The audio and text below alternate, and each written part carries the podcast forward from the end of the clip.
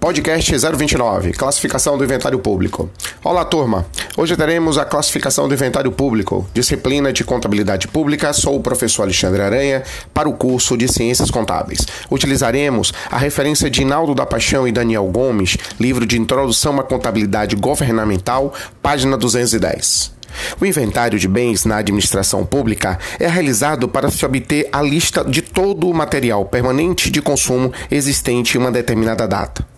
Consoante decretos, materiais permanentes compreende todo item ou conjunto que, em razão de uso, não perde sua identidade física e autonomia de funcionamento, mesmo quando incorporado a outro bem e tem durabilidade prevista superior a dois anos.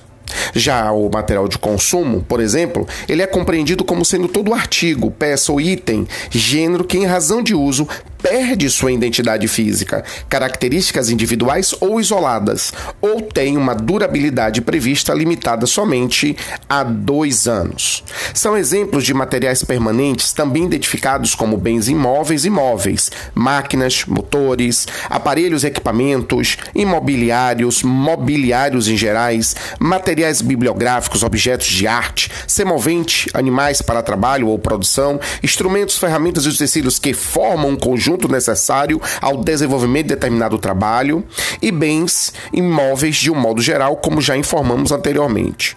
Contudo, materiais de consumo temos como exemplo ferramentas e instrumentos adquiridos de forma unitária e que seja destinada à substituição ou recomposição de conjuntos, aparelhos, jogos ou assemelhados, onde o valor de sua aquisição seja igual ou inferior ao limite estabelecido para as despesas miúdas.